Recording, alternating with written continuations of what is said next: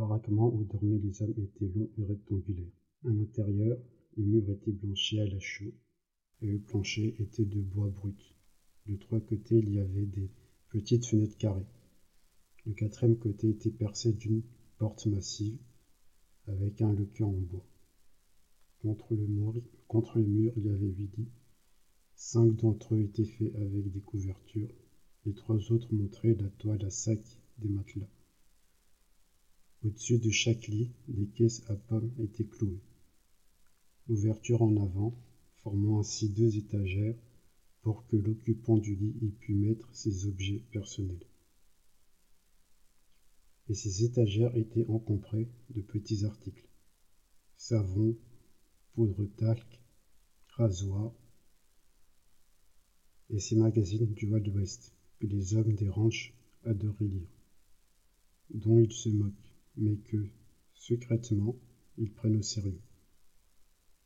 Il y avait des médicaments sur les étagères, des petites fioles, des peignes, quelques cravates pendaient à des clous fichés sur les parois des caisses. Près d'un mur, il y avait un poêle, un fond noir dont le tuyau entrait tout droit dans le plafond. Au milieu de la chambre, une grande table carrée était couverte de cartes à jouer. Et, tout autour, il y avait des caisses pour que les joueurs puissent s'asseoir.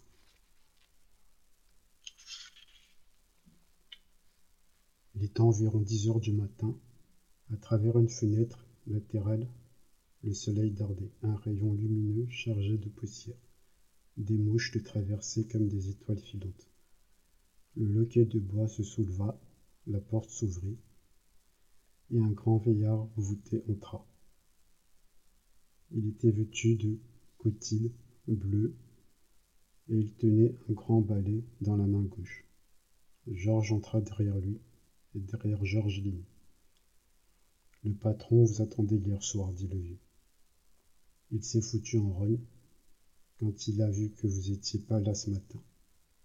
Il tendit le bras droit et, de la manche, sortit un poignet rond, comme un morceau de bois, mais sans main. Vous pourrez occuper ces deux lits, dit-il, en montrant les deux lits près du poêle. Georges s'approcha et jeta ses couvertures sur le sac de paille qui servait de matelas. Il, regarda dans sa caisse étagère et prit une petite boîte en fer jaune. Et qu'est-ce que c'est que ça? Je sais pas, dit lui. Ça dit destruction radicale des poux, cafards et autres vermines. Qu'est-ce que c'est, Foutili, que vous nous donnez là? Nous n'avons pas envie d'attraper des morpions.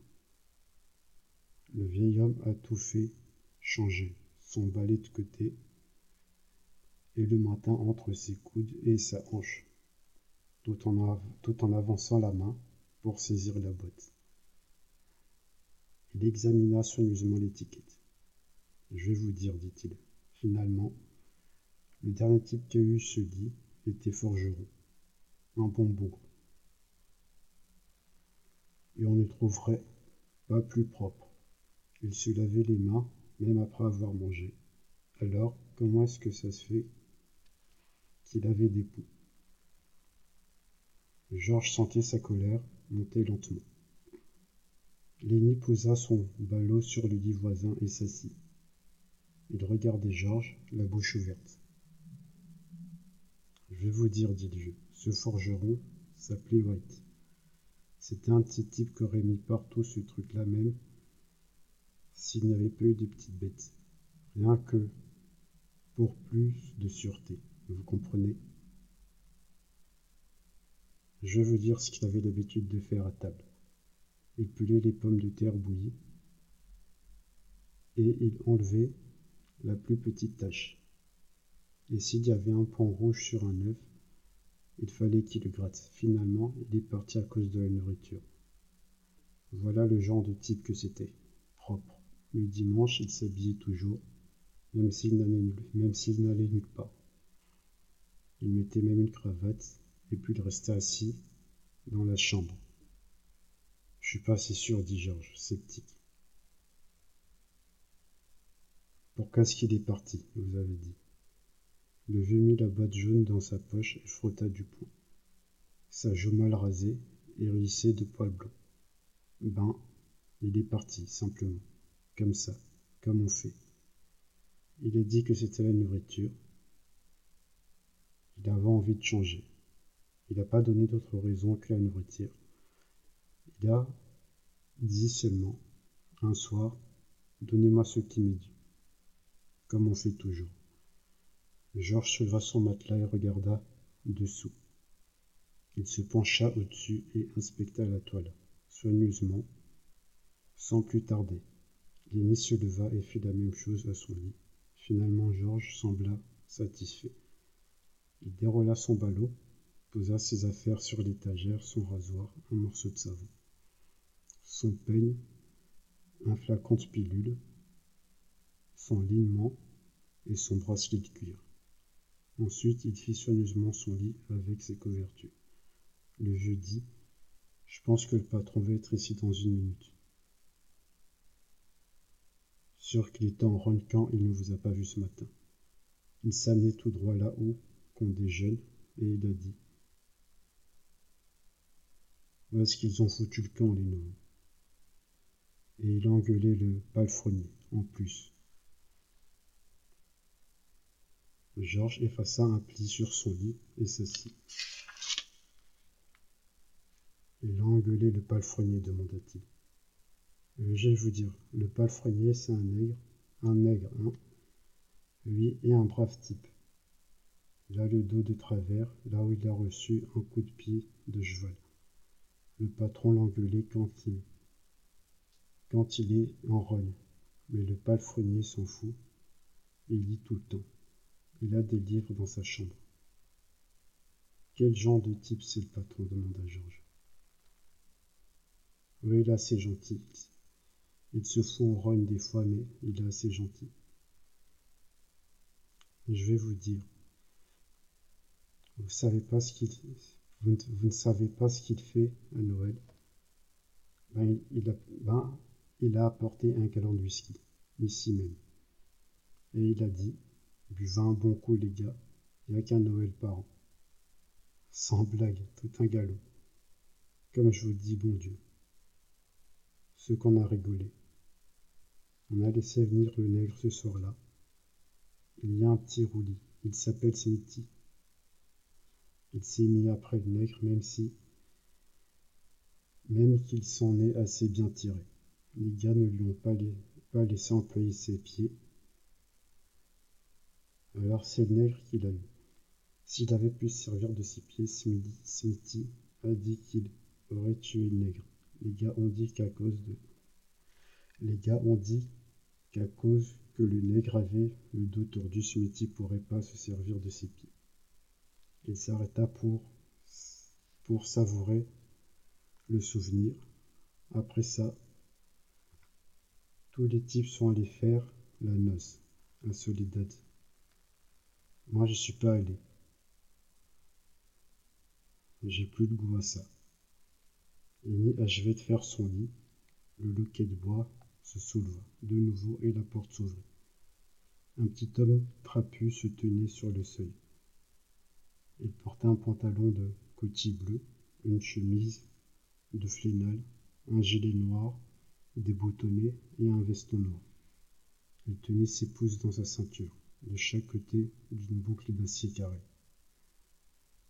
Il était coiffé d'un vieux feutre brun et il portait des bottes à hauts talons et des éperons, preuve qu'il n'était pas un journaliste.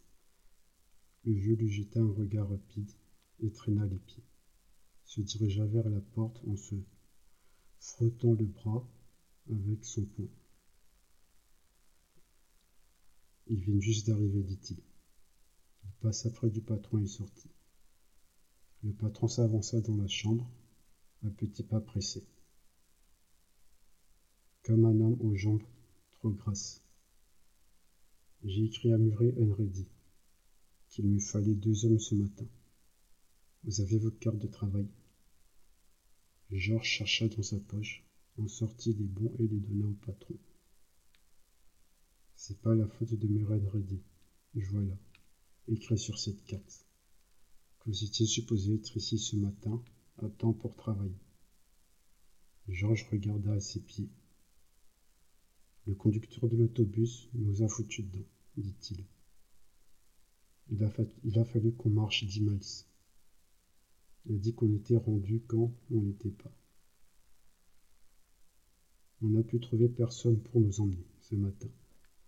Le patron cligna les yeux. J'ai dû envoyer des chars à grains avec deux hommes de moins.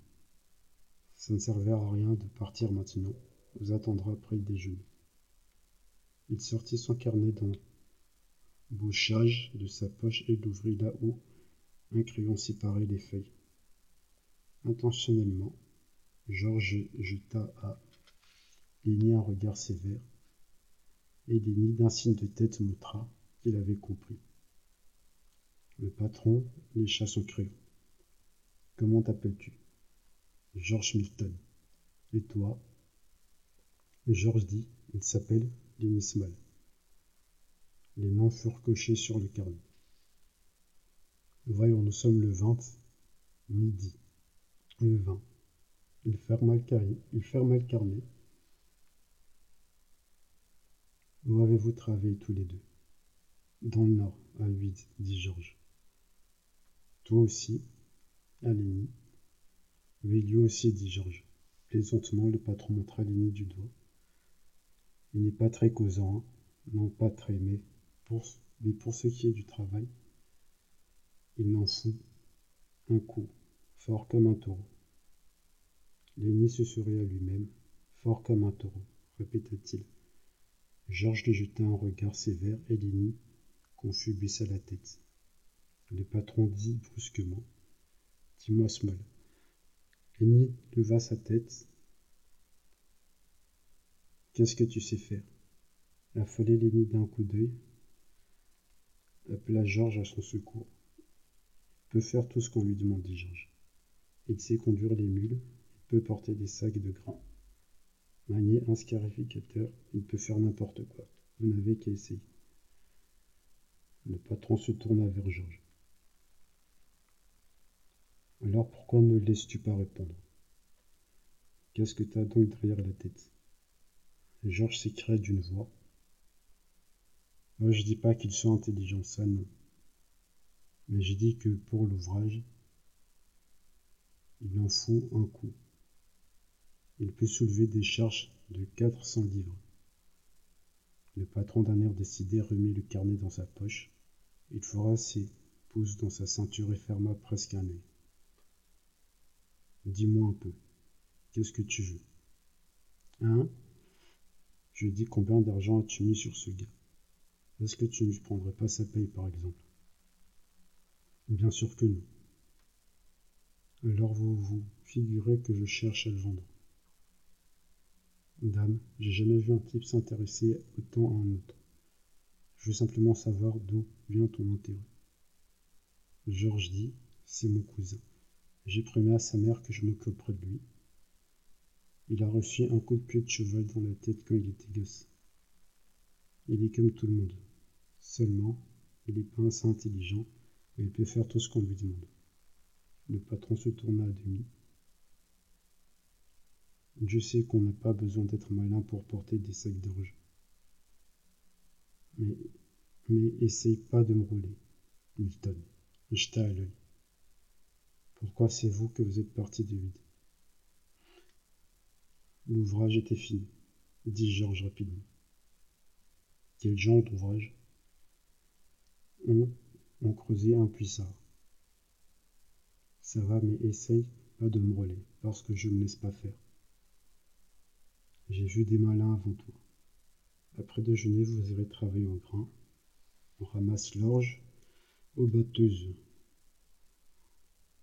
Vous partirez avec l'équipe de Slim. Slim Oui, un grand roulier. Tu le verras au déjeuner. Il fit demi-tour brusquement et se dirigea vers la porte. Mais, avant de sortir, il se retourna et fixa longuement les deux hommes. Quand le bruit de, ses pas se fut éloigné, Georges se tourna vers Lily. Je croyais que tu ne dirais pas un mot. Je croyais que tu allais fermer ta trappe et me laisser le son de parler. Pour un peu, on perdait notre place. Lénie navrée regardait ses mains. J'ai oublié Georges. Oui, t'oublies, t'oublies toujours. Et il faut que je te tire d'affaire. Il se laissa tomber lourdement sur son lit. Maintenant, il nous, a, maintenant, il nous a à l'œil. Maintenant, il va faire attention à ne pas faire de gaffe. Maintenant, il va falloir faire attention à ne pas faire de gaffe. Tu vas fermer ta trappe après ça. Il s'absorba dans un silence mélancolique.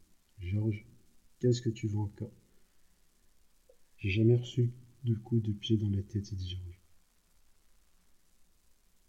Ça vaudrait beaucoup mieux si t'en avais reçu un, dit Georges, méchamment. Ça épargnerait bien des emmerdes à tout le monde. T'as dit que j'étais ton cousin, Georges. Ben, c'était un mensonge. Est-ce que je suis sacrément content que c'en était un Si j'étais parent, je me foutrais une, balle dans la peau. Il s'arrêta brusquement, s'avança vers la porte et regarda en dehors. Et toi, qu'est-ce que tu voulais écouter? Le vieux entra lentement dans la chambre. Il tenait son balai à la main. Un chien de berger se traînait derrière lui, le museau gris, avec des yeux pâles de vieux chien aveugle. Péniblement, le chien s'en alla dans un coin de la chambre en boitant et se coucha, avec un grognement sourd. Puis il se mit à lécher son pelage gris et rogneux. Le vieux attendit qu'il fût installé, mais j'écoutais pas. Je m'étais seulement arrêté à l'ombre, une minute, pour gratter mon chien. Je viens juste de finir de balayer le lavabo. T'avais l'oreille à ce qui se dit. T'avais l'oreille à ce qui se disait ici, dit Georges. J'aime pas les gens qui foutent leur nez dans mes oreilles, dans mes affaires. Le vieux, gêné, regarda Georges, puis Lénie, puis Georges de nouveau. Je venais d'arriver, dit-il. J'ai rien entendu de ce que vous disiez. Ça ne m'intéressait pas, ce que vous disiez. Dans un range, on doit pas écouter, on ne doit pas poser de questions. C'est la vérité, c'est la vérité, dit Georges un paradouci. Si on veut conserver sa place. Mais il était rassuré par la défense du jeu. Viens ici t'asseoir une minute, dit-il. Il est sacrement vieux, ce chien. Oui, je l'ai depuis qu'il était tout petit, mon Dieu. C'était un bon berger quand il était plus jeune. Il posa son balai contre le mur et frappa sa barbe grise avec son poing. Qu'est-ce que tu dis du patron? Pas mal. Il a l'air bien. C'est un brave type approuva le vieux. Faut savoir le prendre. À ce moment, un jeune homme entra dans la chambre. Un jeune homme brun, aux yeux noirs, aux cheveux crépus. Il avait la main gauche dans un gant de travail, et comme le patron, il était chaussé de bottes à haut talons. T'as vu mon père? demanda-t-il. Le vieux dit, il était ici des limites. Curly, il est allé à la cuisine, je crois. Je vais essayer de le, rattraper, je vais essayer de le rattraper, dit Curly. Ses yeux se posèrent sur les nouveaux venus et il s'arrêta. Il regarda Georges froidement, puis Lenny. Peu à peu, ses bras se plièrent au coude et il ferma les poings. Il se raidit et se baissa légèrement. Ses, regards étaient à la fois calculateurs et belliqueux. En se voyant fixé ainsi, Lenny, mal à l'aise, s'agita, bougea les pieds nerveusement. Curly doucement s'approcha tout près de lui. C'est vous les nouveaux que mon père attendait. Nous venons juste d'arriver, dit Georges. Laisse parler le grand. Lénie se tortillait, embarrassé. Georges dit Et si des fois il n'avait pas envie de parler Curly se tourna d'un bond. Nom de Dieu, faudrait bien qu'il réponde si on lui parle. Qui te prie de te mêler de ça on voyage, on ensemble, dit Georges, froidement. Oh, c'est donc ça. Georges était crispé, immobile. Oui, c'est ça. Éperdu. Lénie regardait Georges pour savoir que faire. Et tu ne veux pas laisser parler le grand, pas vrai? Il peut parler s'il a envie de vous dire quelque chose. Il fit un léger signe à. Nous venons juste d'arriver, dit Lénie, doucement. Curly le regarda fixement. Eh bien, la prochaine fois, faudra répondre quand on te parlera. Il se retourna vers la porte et sortit et ses coudes étaient encore légèrement pliés. Georges le regarda partir, puis il se tourna vers le vieux. Dis donc, qu'est-ce qui lui fait mal à celui-là Il n'y lui a rien fait. Le vieux regarda la porte prudemment, afin d'être sûr que personne n'écoutait. C'est le fils au patron, dit-il tranquillement. Curly est un gars habile. Il s'est un peu occupé de boxe, c'est un poids léger, et il est bien habile. Ben, je veux bien qu'il soit habile, dit Georges. Il n'a pas besoin de se prendre, de s'en prendre à l'ennemi. L'ennemi lui a rien fait. Pourquoi est-ce qu'il en veut à l'ennemi Le vieux réfléchit. Ben, je vais te dire. Curly est comme ça. Comme un tas de petits gars, il n'aime pas ceux qui sont grands.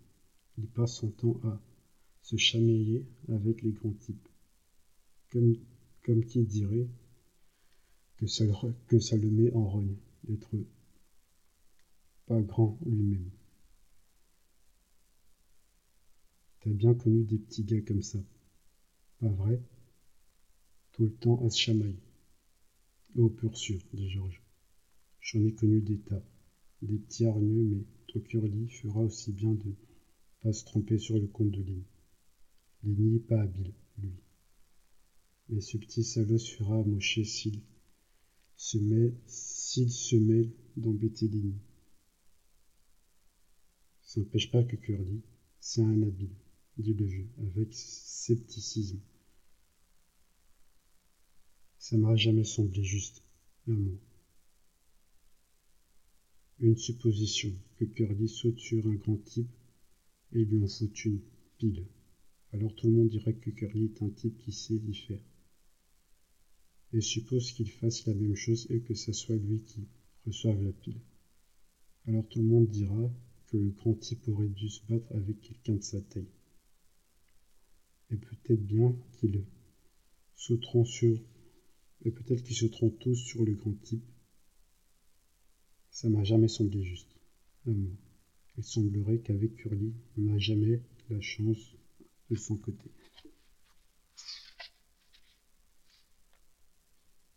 Georges surveillait la porte. Il dit menaçant. En tout cas, il fera bien de faire attention à Lini. Lini n'est pas un boxeur, mais Lini est fort et rapide. Et ne connaît pas les règles. Il se dirigea vers la table carrée et s'assit sur une des caisses. Il ramassa quelques cartes et les battit. Le jeu s'assit sur une autre caisse. Dis pas à Curly que je t'ai dit ça. Il me foutrait dehors, lui. Il s'en fout, on ne peut pas le foutre dehors parce que c'est le fils au patron. Georges coupa les cartes et commença à les retourner, les regardant l'une après l'autre, en les mettant en pile. Il dit le curly me fait tout l'effet d'un enfant de garce. J'aime pas les petits Il me semble qu'il est pire depuis quelques semaines, dit le. Il s'est marié une quinzaine. Sa femme habite là-bas, chez le patron. Il semble que Curly est plus arrogant depuis qu'il est marié. Georges grogna. C'est pour faire les broufs devant sa femme. Le vieux s'intéressait à son potin. T'as vu ce gant qu'il porte à la main gauche? Oui, je l'ai vu. Gant est plein de vaseline. De vaseline, pourquoi faire? Je vais te dire, Curly dit que c'est pour conserver cette main-là bien douce pour sa femme. Georges étudiait ses cartes avec attention. C'est pas propre de raconter des choses comme ça, dit-il. Le vieux fut rassuré. Il avait amené Georges à exprimer un blâme. Maintenant, il se sentait en terrain ferme. Il parla avec plus de confiance. Tant que t'as vu la femme à Curly. Georges coupa de nouveau les cartes et Georges coupa de nouveau les cartes et aligna une réussite, lentement avec réflexion. Joli, dit-il. Incidemment. Oui, joli, mais Georges étudiait ses cartes. Mais quoi? Ben, Elle n'a pas froid aux yeux. Oui, oui, mariée depuis quinze jours et pas froid aux yeux. Et c'est bien ça qui rend le curly si chatouilleux. Je l'ai vu faire, je l'ai vu faire de l'œil à Slim, à. C'est un gars qui conduit les mules, un type épatant. Slim n'a pas besoin de bottes à haut talons pour travailler au grand. Je l'ai vu faire de l'œil à Slim. Curly n'a pas vu ça. Je l'ai vu faire de l'œil à Carson. Georges affectait l'indifférence. On va pas pouvoir rigoler à ce qu'il paraît. Le vieux se leva de sa caisse. Tu sais ce que je pense? Georges ne répondit pas. Ben, je pense que Curly épousé une pute. Il n'est pas le premier, dit Georges. Il y en a plus d'un qui a fait ça.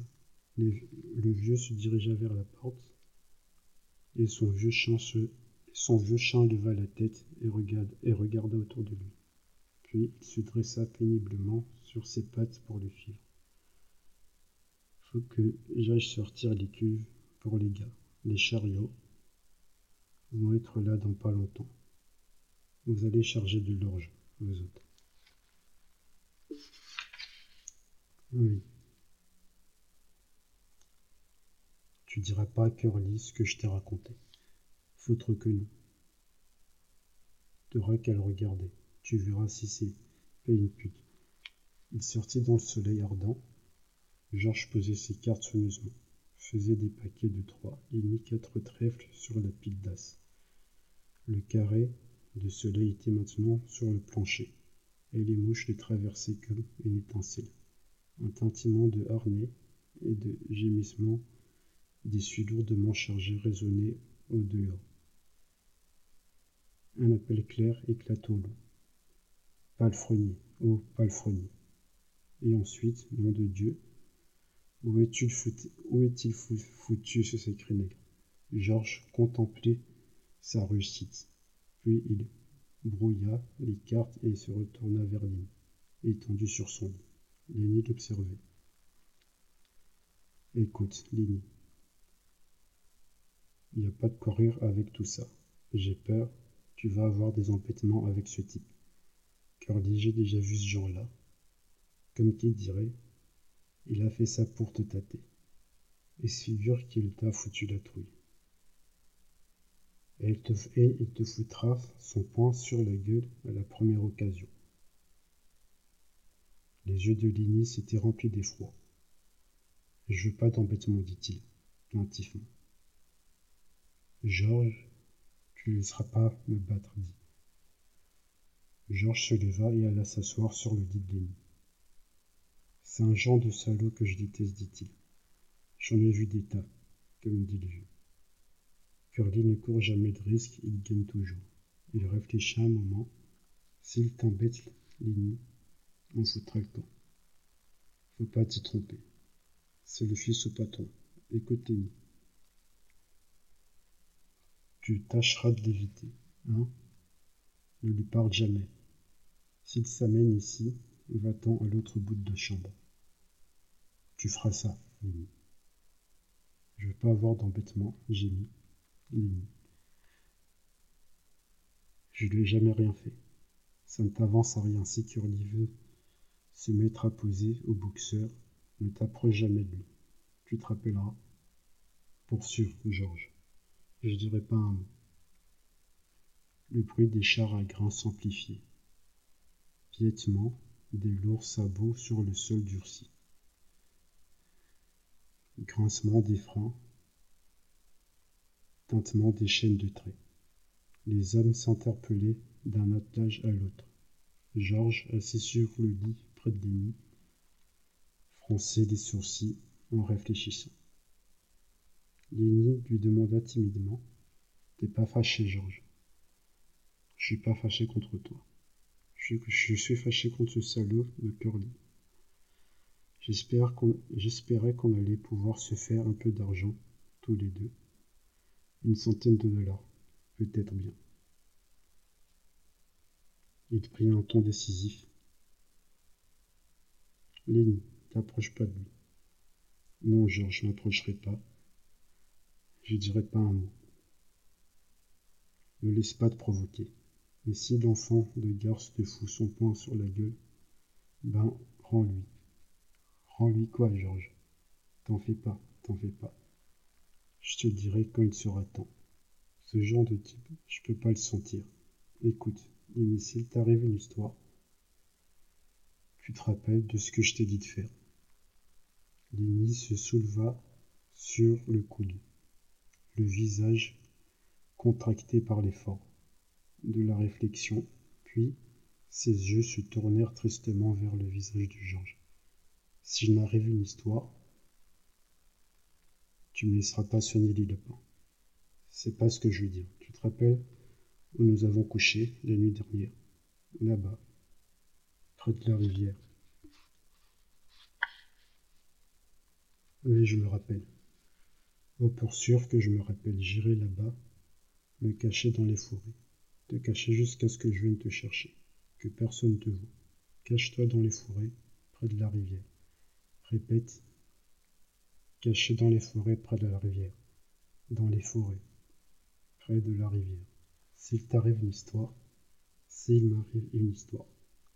Un frein grassa au dehors, un appel ralenti. Palefrenier, oh, palefrenier, Georges dit. Répète le tout pour ne pas l'oublier. Les deux hommes levèrent les yeux car le rectangle du soleil de la porte était masqué. Debout, une jeune femme regardait dans la chambre. Elle avait de grosses lèvres enduites de rouge et, de, et des yeux très écartés, fortement maquillés. Ses ongles étaient rouges, ses cheveux en grappes bouclées.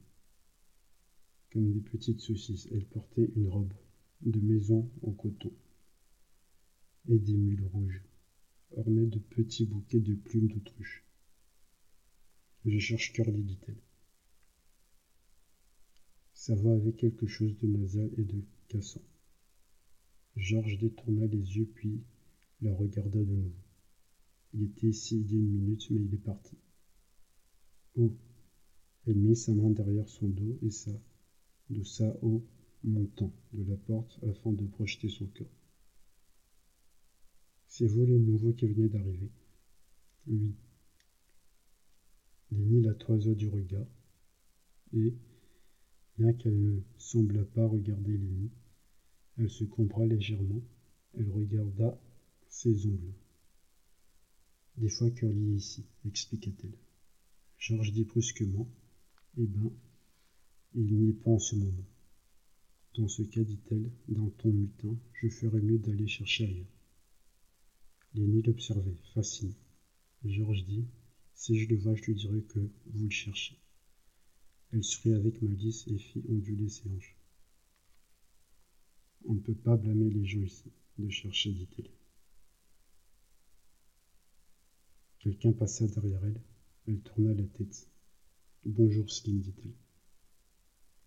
La voix de Slim pénétra dans la porte. Bonjour, bel enfant. J'essaye de trouver Curly. Slim. Vous essayez pas trop fort, je viens de le voir qui rentré chez vous. Elle s'effraya soudain. Adieu les gars, cria-t-elle dans la chambre. Et elle s'éloigna en hâte. Georges regarda Lenny. Nom de Dieu, quelle traînée, dit-il. Alors c'est ça que Curly a dégoûté comme femme. Elle est jolie, dit Lenny pour la défendre. Oui, et pour sûr qu'elle fait de son mieux pour, le cacher. Curly n'a pas fini d'en voir. Je parie qu'elle filerait pour vingt dollars. Lenny regardait toujours la porte qu'elle venait de quitter. Bon Dieu, ce qu'elle était jolie. Et il souriait d'admiration. Georges lui jeta un regard rapide. Puis il le prit par l'oreille et le secoua. Écoute-moi, bougre de con, dit-il furieux. T'avais pas de regarder, t'avais pas de regarder cette garce. Je me fous de ce que, de ce qu'elle dit ou de ce qu'elle fait. C'est pas la première fois que je vois des poissons comme ça, mais j'ai jamais rien vu de meilleur pour faire coffrer un type. Laisse-la tranquille. Lenny essayait de se dégager à l'oreille. J'ai rien fait, Georges. Non, bien sûr. Quand elle était là, sur la porte, à montrer ses jambes, tu regardais pas l'autre côté. Je pense à rien de mal, Georges. Vrai de vrai. En tout cas, t'approches pas d'elle, parce que, comme piège à rat, on ne fait pas mieux. Laisse s'y faire coincer. C'est lui qui l'aura voulu. Un grand pain de vaseline, dit Georges, avec dégoût. Et je parie qu'il bouffe des œufs crus et qu'il écrit à toutes les pharmacies. L'aîné s'écria brusquement. Je me plais pas ici, Georges. C'est, pas un bon endroit. Je vais m'en aller. Il faut, rester jusqu'à ce qu'on aille. Un peu de paix. On n'y peut rien, Lynn. Nous partirons dès qu'on pourra. Je n'aime pas plus que toi ce pote-là. Il se dirigea vers la table et commença une autre réussite. Non, je l'aime pas, dit-il. Pour un rien, je le camp. Si seulement on peut se faire quelques dollars, on s'en ira remonter l'Amérique River et laver de l'or. On pourra gagner deux ou trois dollars par jour là-bas. Et puis on trouvera peut-être un filon Lenny se pencha anxieusement vers lui. Partons, Georges, partons d'ici. C'est pas franc, ici. Faut que nous restions, dit Georges sèchement. Tais-toi maintenant, dit Dans le lavabo voisin, on entendait des bruits d'eau courante et les cuvettes remuaient. Georges étudiait ses cartes. On devrait peut-être, on devrait peut-être aller se laver, dit-il.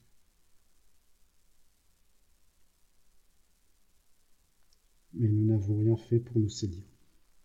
Un homme très grand se dressait sur le seuil. Il tenait un chapeau de feutre, aplati, sous le bras tout, tout en peignant en arrière ses longs cheveux noirs et humides. Comme les autres, il portait un pantalon bleu et une veste courte en poil. Quand il eut fini de se coiffer, il entra dans la chambre qu'il traversa avec une majesté que seuls connaissent les personne royale et les maîtres artistes. Il était roulier et le roi du range, capable de mener dix, seize et même vingt mules, avec une, avec une seule guide aux mules de tête. D'un coup de fouet, il pouvait tuer une mouche sur, le, sur la croupe d'une mule sans toucher la bête. Il y avait ses manières une gravité et un calme si profonds que les conversations s'arrêtaient dès qu'il parlait.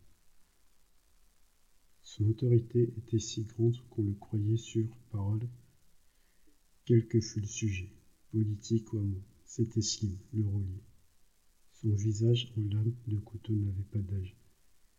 Il aurait pu avoir trente ans, aussi bien que cinquante. Ses oreilles, entendait plus qu'on ne lui disait. Et sa parole lente avait des nuances, non de pensée, mais de compréhension.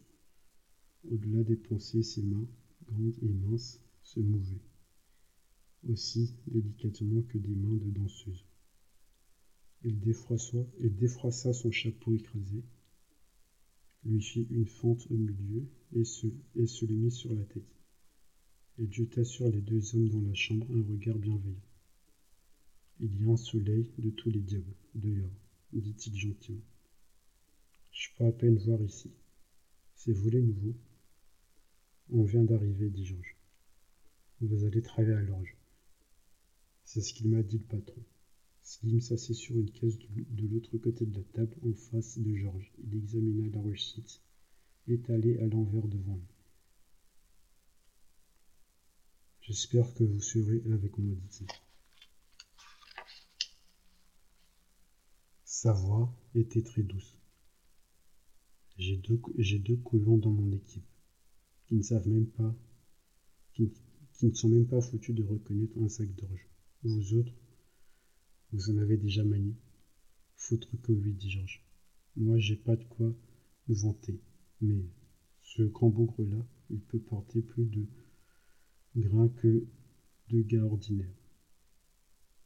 Lénie, qui avait suivi la conversation des yeux, sourit complaisamment à cet éloge. Slim d'un regard approuva Georges d'avoir lancé le compliment.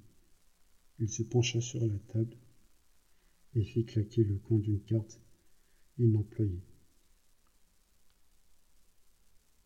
Vous, vous voyagez ensemble.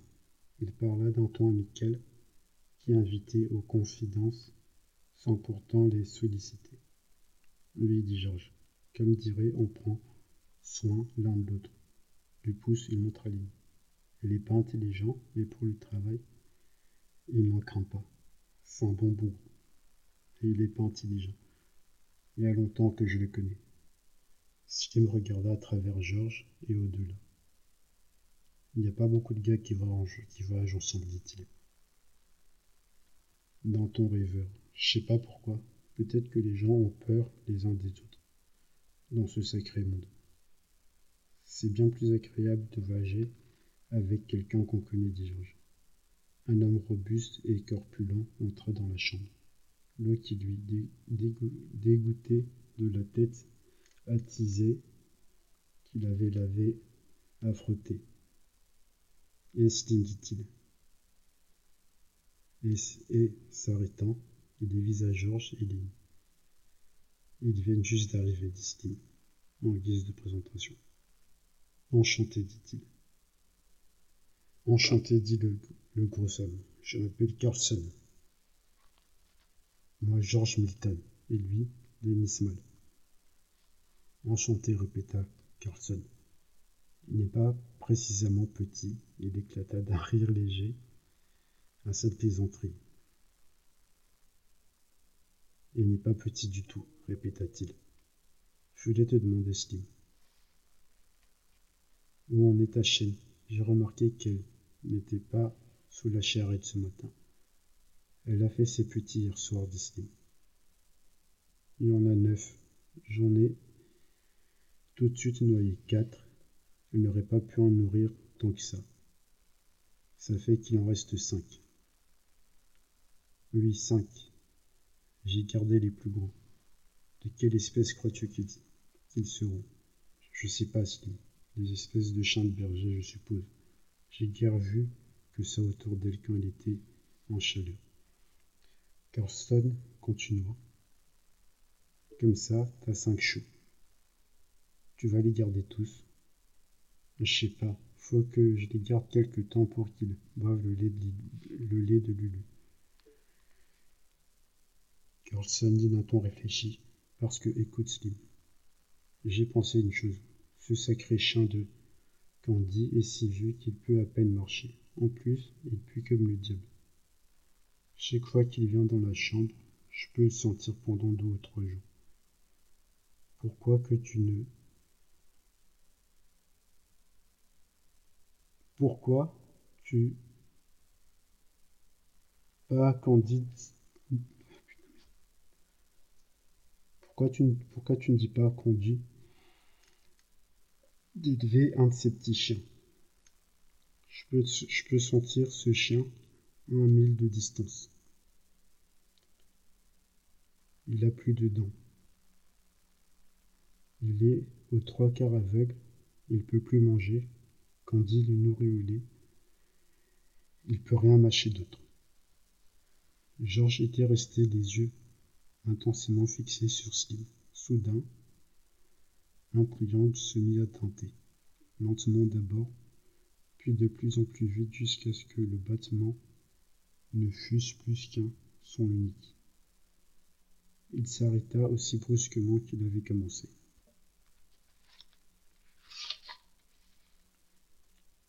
Là que ça sonne, dit Carson. Au dehors, comme un groupe d'hommes passait, on entendit des éclats d'eau. Slim se leva lentement et avec dignité. Allons les gars, vous feriez bien de venir tant qu'il y a encore quelque chose à manger. Il ne restera rien dans deux minutes. Carlson s'effaça pour laisser passer Slim, puis tous les deux franchirent la porte. Lenny, très agité, regarda Georges. Georges brouilla ses cartes en une masse confuse. Oui, dit Georges. Je l'ai entendu. Lenny. Je lui demanderai. Un brun, un blanc, s'écria Lenny, hors de lui. Viens, allons dîner. Je sais pas si. Je sais pas s'il y a un brun et blanc. Lenny se bougea. Lenny ne bougea pas de son lit. Demande-lui tout de suite, Georges, pour qu'il n'en tue pas d'autres. Mais oui. Allons, viens, mets-toi debout. Lenny roula hors de son lit et se mit debout, et tous les deux se dirigèrent vers la porte. Au moment où il atteignit, il Curly entra en coup de Vous n'avez pas vu ma femme par là demanda-t-il avec colère. Georges dit froidement. Il y a environ une demi-heure peut-être. Qu'est-ce qu'elle foutait ici? Immobile, Georges regardait le petit homme curieux et dit d'un ton insolent. Elle a dit qu'elle vous cherchait. Curly sembla vraiment apercevoir Georges pour la première fois. Il lui jeta un regard flamboyant, le mesura, apprécia ses possibilités, examina sa taille bien prise. Et de quel côté est-elle allée? demanda-t-il. Je sais pas, dit Georges. Je n'ai pas regardé son allée. Curly le, regarda hostilement et, faisant demi-tour, s'enfuit par la porte. Georges dit Tu sais pas, Aline, ben, j'ai peur de faire du grabuge, moi, moi-même avec le seul. Il a une gueule qui ne revient pas. Amène-toi, mon Dieu. On n'aura plus rien à bouffer. Ils sortirent le soleil n'était plus qu'une raie mince sous la fenêtre. Au loin, on pouvait entendre un vacarme d'assiette. Un moment après, le vieux chat entra en boitant par la porte ouverte. Il regarda de droite et de gauche avec ses yeux doux qui voyaient à peine. il renifla et posa sa tête sur ses pattes. Curly réapparut sur le seuil et regarda dans la chambre. Le chien leva la tête, mais que quand Curly brusquement s'éclipsa, la tête grise retomba sur le plancher. Je viens d'être informé que nous devons interrompre notre programme.